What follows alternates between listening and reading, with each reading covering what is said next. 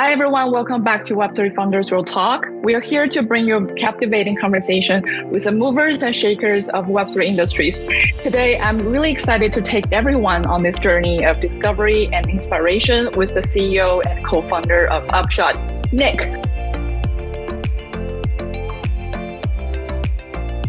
Welcome to the show, Nick. Hi, yeah, thanks for having me. Would you mind telling us a little bit about yourself and your project? Sure, yeah. So I'm the co founder and CEO of Upshot. Um, in Align, we build financial infrastructure for NFTs. A lot of this is is built on top of uh, these ML powered uh, NFT pricing models we've built and and kind of other ML powered financial tools or or uh, insights that we've built for creating kind of more expressive or mature uh, NFT financial markets. Would you mind telling us a little bit about your background? How sure, did yeah. you get in? Yeah. Yeah, so prior to Upshot, I was leading blockchain development at uh, uh, one of the largest insurance companies and asset managers in the U.S. and Canada called John Hancock. Parent company is called Manulife, um, and there we were doing a lot of research around um, building systems for decentralized insurance of kind of non-parametric, non-parametric long-tail risk. Um, so how can we uh, sort of accurately price risk in these really long tail scenarios? How can we pool risk in in um, kind of risk mitigated ways? How can we verify the outcomes of different insurance claims? Um, and it was through that research that I became interested in this broader problem of bringing liquidity to illiquid markets. And so it, it kind of led nicely into um, some of the interests that uh, have have kind of led to Upshot, I guess. Yeah. Well, it sounds like you're like perfect fit for crypto industry because I would say there are a lot of risk elements. So definitely we need some procedures for risk mitigations. So that's something I can I can yeah, I can I can get it from your your background.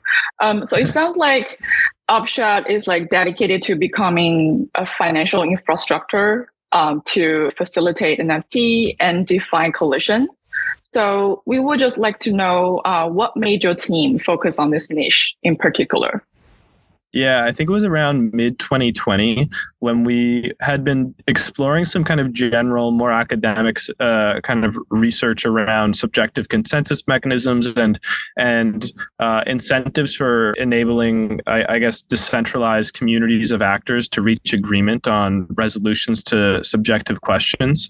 Um, and as we were thinking about kind of practical practical go to market for this, practical use cases, um, we we started thinking about this problem of NFT price discovery. This was still very early in the NFT days. This was before the kind of initial NFT bull market. Um, but we anticipated this problem of uh, NFTs being this low velocity, non fungible asset that don't change hands very often, which means that these open market interactions, these transfers of ownership, not being a, a sufficient means of pricing them as they are with kind of more fungible or liquid assets.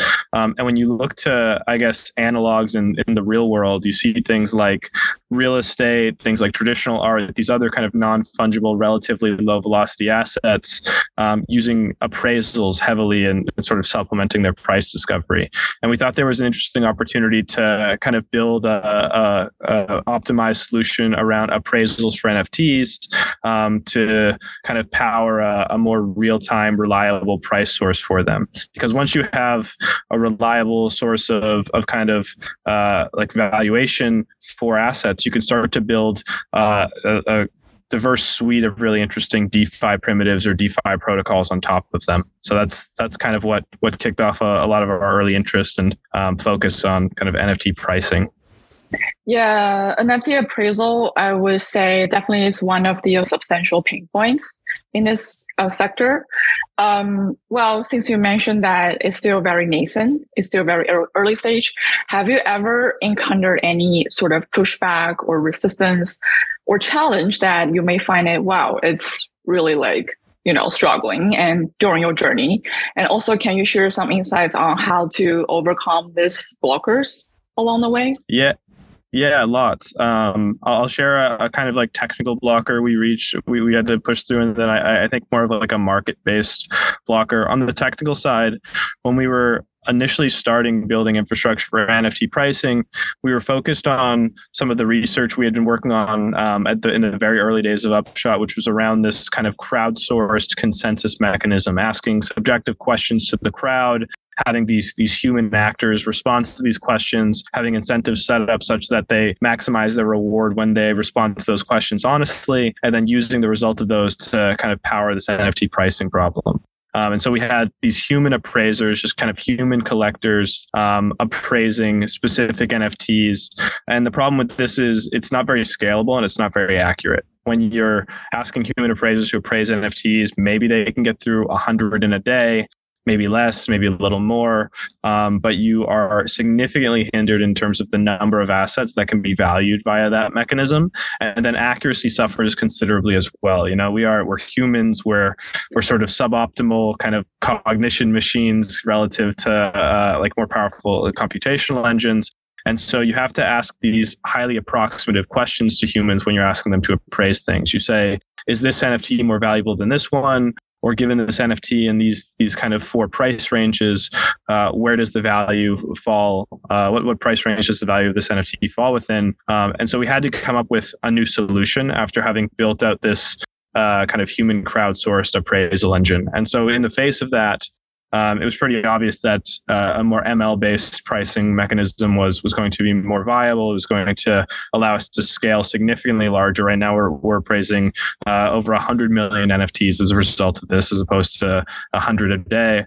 Uh, and we're doing that every hour or e- even sub hourly, and we're able to do it with much tighter bounds of of accuracy. So by moving from this kind of initially dreamt up idea of a crowdsourced mechanism to an ML powered one, we're able to overcome this initial hurdle of, of a lack of scalability and accuracy in that type of appraisal.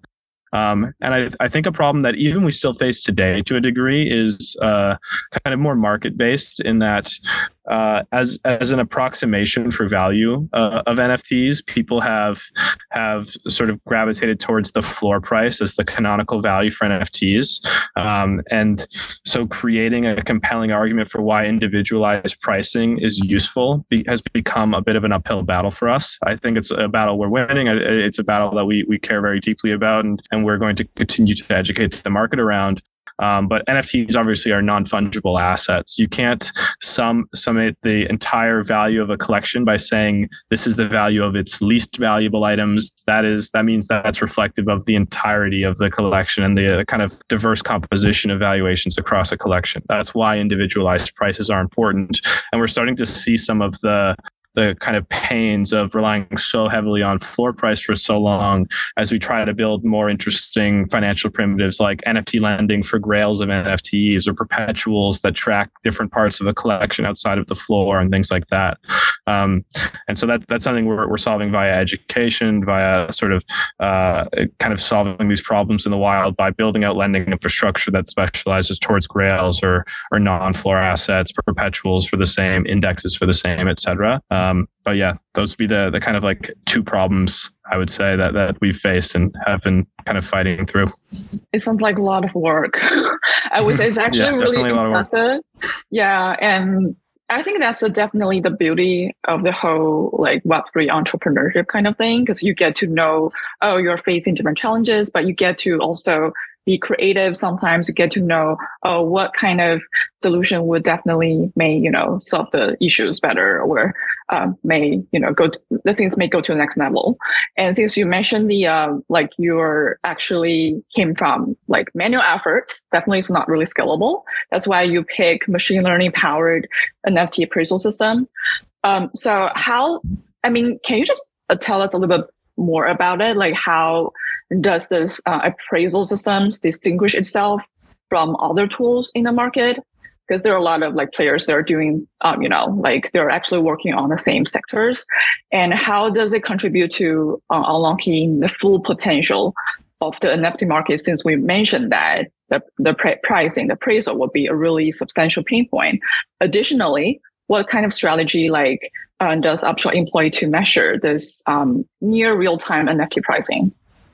Sure. Yeah. So I, at a high level, I, I think like at the core of our, our ML models is not um, much different than how ML models work via other providers or, or just kind of anyone pricing any financial asset. Is we're taking in as much applicable data as we can. We're taking in real market data, sales, mints, kind of softer market data, um, which is like order book data. Um, we're looking pretty deeply at at kind of um, various networks of wallets, communities, collections, how how um, like various clusters of nodes or wallets in those networks interact with each other, the influence those those clusters have on kind of future future price movement. We look at things like sentiment analysis and um, all these different types of data. And I think one thing that was important for us early on was to structure a model system that was highly scalable uh, both horizontally and vertically. And what I mean by that is a model that is mostly generally applicable to large swaths of the NFT space. So, not having to sort of create these kind of customized parameterizations or customized models as we want to add new support for new collections. As collections start getting indexed by us, they also just enter our appraisal workflow. It's, it's a highly generalizable model that, that works across the NFT space and um, without significant degradations of accuracy. So, that was, that was a really important problem for us to solve. And it was a slightly difficult problem for us to solve, but doing so has allowed us to create um, coverage that exceeds any other provider producing appraisals by by large kind of orders of magnitude. Um, and then vertically, I mean, is uh, a lot of models tend to degrade as you look towards the long tail of assets within a collection. When you look towards the grails, when you look towards the highly valuable assets within a collection, um, and that's because these things really don't change hands frequently. NFTs in general don't change hands very frequently.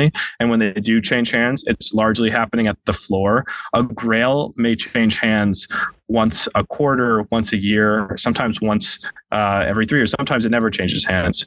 Um, and so figuring out how to take this this highly generalized model and also make it applicable at the tails of collections uh, was, was a especially important problem for us to solve. Because as, as I mentioned earlier, appraisals aren't as useful near the floor where the market is already interacting with those assets somewhat frequently. The market does a decent job of pricing floors. The market does a really bad job of pricing the mid tier NFTs and the Grail NFTs that really don't change hands frequently. And so we've made some kind of useful insights into how to borrow sort of the data richness or relative data abundance of these lower value assets that change hands more frequently in inferring the value of the mid tier and grail assets that don't change hands as frequently. And that's unlocked a, a considerable amount of, of, sort of accuracy benefits as you start to um, price those those more long tail assets. So that's wow. a bit of sort of like how our models work and, and sort of the things we've prioritized.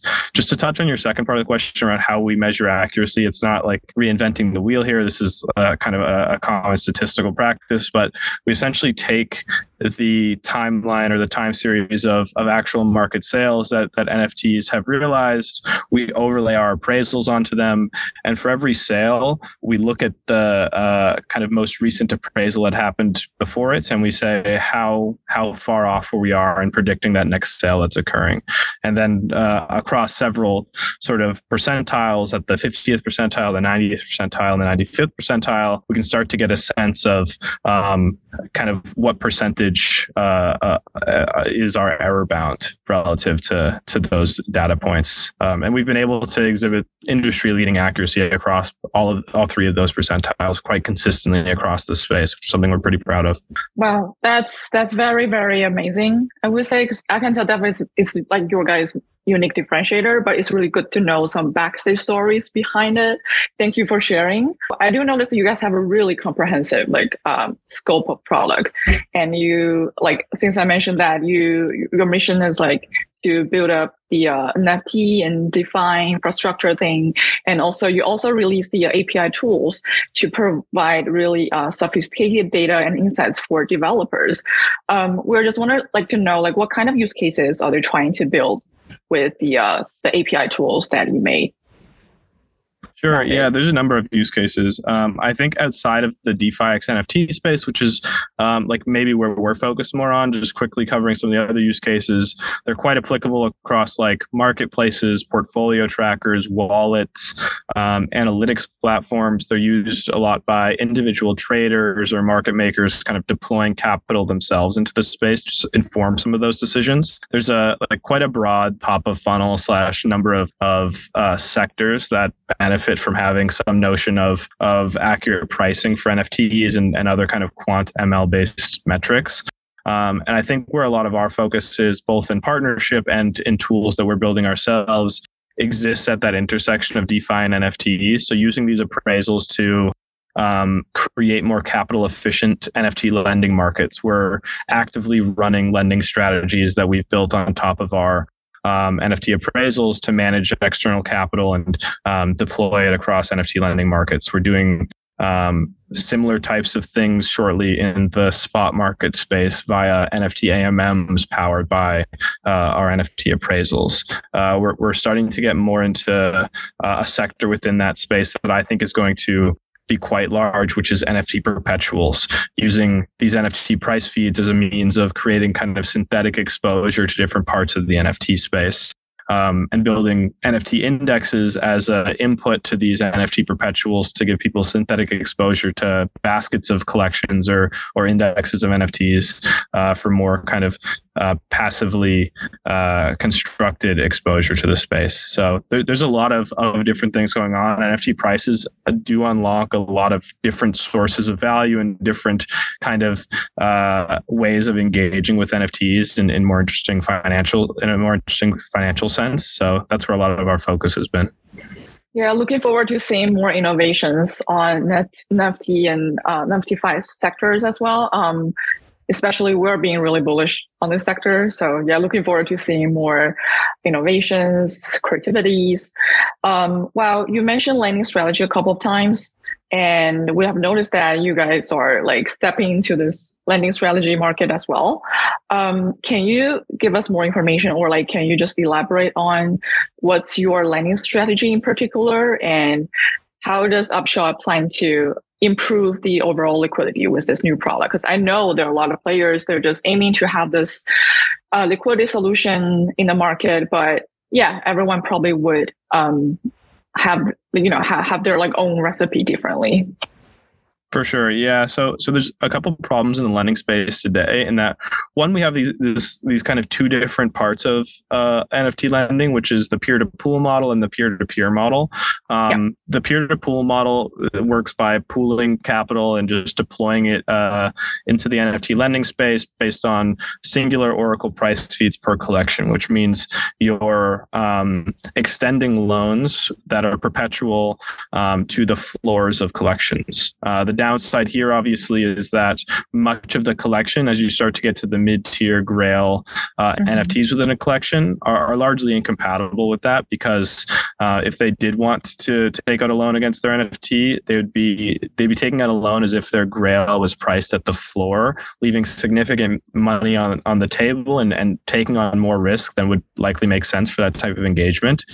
Um, and then on the peer to peer side, it offers a theoretically more capital efficient sort of relationship with lenders and borrowers, and that you have um, uh, kind of negotiated terms for the LTV, the interest rate, the duration, et cetera, of these loans, meaning that uh, if a lender and a borrower have a, a, good sense of what the value of a Grail or mid-tier NFT is, they can construct terms that better reflect um, the the kind of appropriate LTV, interest rate, et cetera, for undertaking a loan there.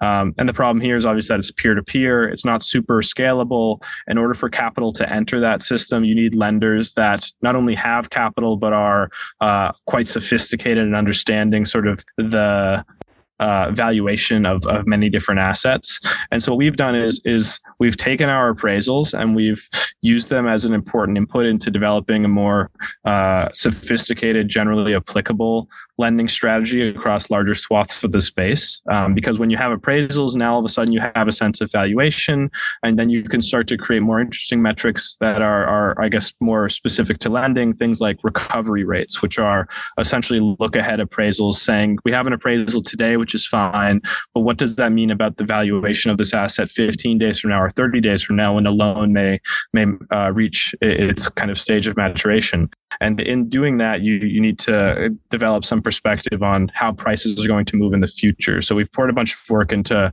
uh, making predictive estimates around valuation and then packaging those up in a way that uh, doesn't require capital providers seeking to get financial exposure to lending markets to need any to need to know anything about lending markets. They deposit capital, and we do all of the hard stuff of figuring out loan terms, constructing well diversified portfolios, managing risk, etc.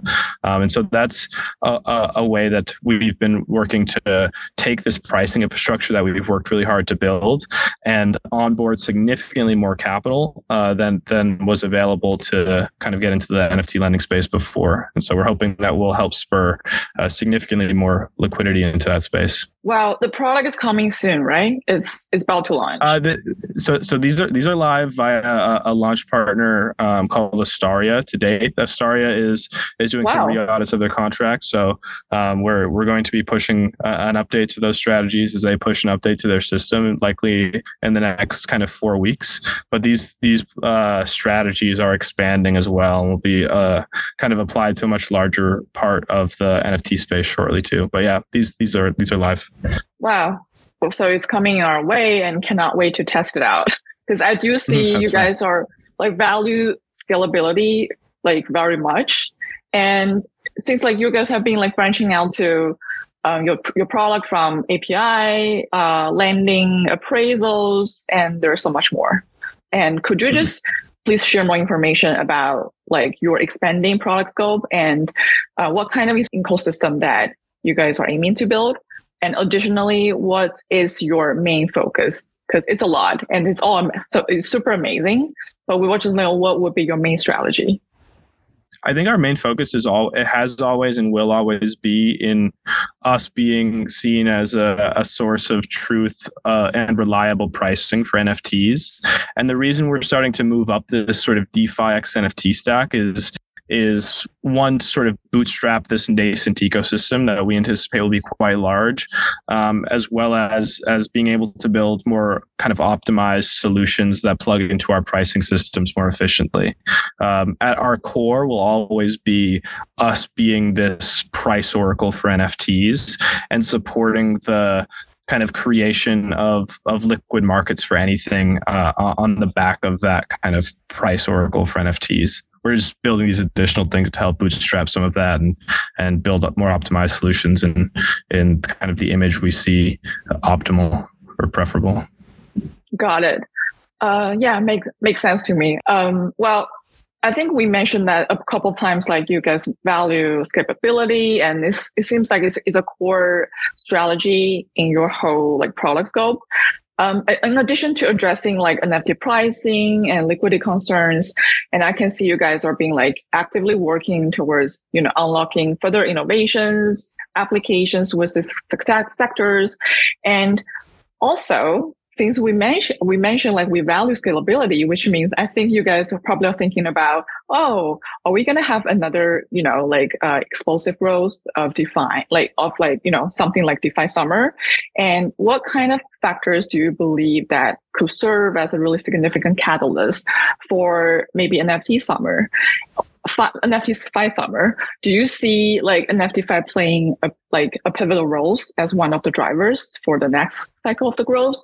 I know this question could be really tricky. Yeah, absolutely. I, I, I think NFT Fi will be one of the leading narratives of the next bull market. I'm quite bullish right now personally. I think things are are starting to to pick up again. And I think there, there's going to be a couple things that spur some of that growth, specifically within NFT. I think there's a couple narratives that are going to um, experience fairly explosive growth in the in this next cycle. But specific to that category, I think these financial primitives that are being stood up and starting to see more capital inflows are going to mm-hmm. spur a lot of that growth. To date, NFTs have been somewhat restricted to spot market interactions. People can go long only, people can't take out leverage. The introduction of new vehicles, both for leveraging in the NFT markets as well as hedging positions in the NFT markets, will allow for significantly more capital to enter that space and likely spur significant growth. We've seen this in previous cycles as more derivative instruments come online for kind of vanilla DeFi, the growth that those kinds of things enable. Um, and I think as as derivative instruments, particularly around leverage, start to come online in the NFT space, we'll see similar levels of growth. Um, one of the things that's particularly compelling about NFTs as well, which is another kind of catalyst for growth there, in my opinion, is that they're this incredible, incredibly expressive data structure. We don't need to just be representing PFPs or generative art or gaming items as NFTs. We can use them to represent essentially anything on chain.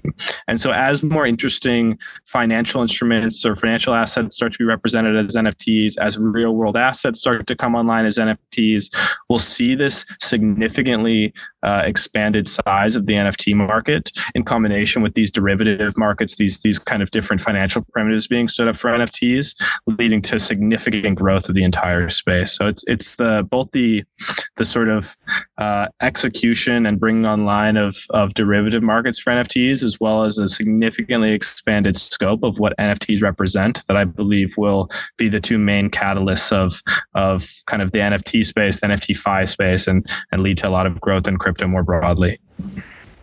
Wow. On top of your answer, I was I was trying to well, I was trying to figure out what do you think of like NFT utility?